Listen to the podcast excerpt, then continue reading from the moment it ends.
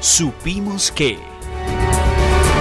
Bueno, hoy tenemos varias informaciones para comentarles en nuestra página 8 del impreso de hoy. Supimos que, primero, pues recordemos que el candidato a la alcaldía, Martín Sierra, el odontólogo, se ha caracterizado durante todo este periodo electoral, durante toda esta campaña, por su ausencia en los debates con los demás candidatos.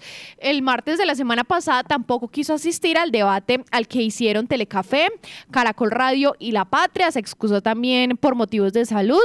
También se excusó, recordemos, para acudir al espacio a fondo con los candidatos de la Patria Radio. Aquí se excusó, no dijo que no podía venir por quebrantos de salud, pero dos días antes de este foro que realizamos con Telecafé y Caracol Radio, fue visto como espectador en la final de la Copa Ciudad de Villa María en el Polideportivo. Entonces, pues nos llamó la atención esto. Él decía que no podía asistir por quebrantos de salud, pero bueno, quién sabe, de pronto sí puede asistir a eventos deportivos y no a entrevistas. También nos enteramos que el candidato a la Asamblea de Caldas, Jonier Bermúdez, realizó un evento que denominó 24 horas sociales por Caldas, con el fin de participar en distintas actividades con niños, jóvenes, adultos mayores, habitantes en condición de calle y trabajadores nocturnos.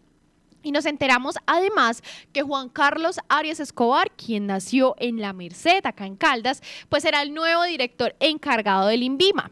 Juan Carlos Arias, pues ya ha sido gerente comercial de la industria licorera de Caldas, también fue subdirector de cosméticos del INVIMA, además fue asesor de la Secretaría de Educación de Caldas en su momento y llega ahora como tercer director interino en el puesto, nombrado por el gobierno del presidente Gustavo Petro. Bueno, esas son las informaciones que tenemos hasta hasta ahora para todos ustedes.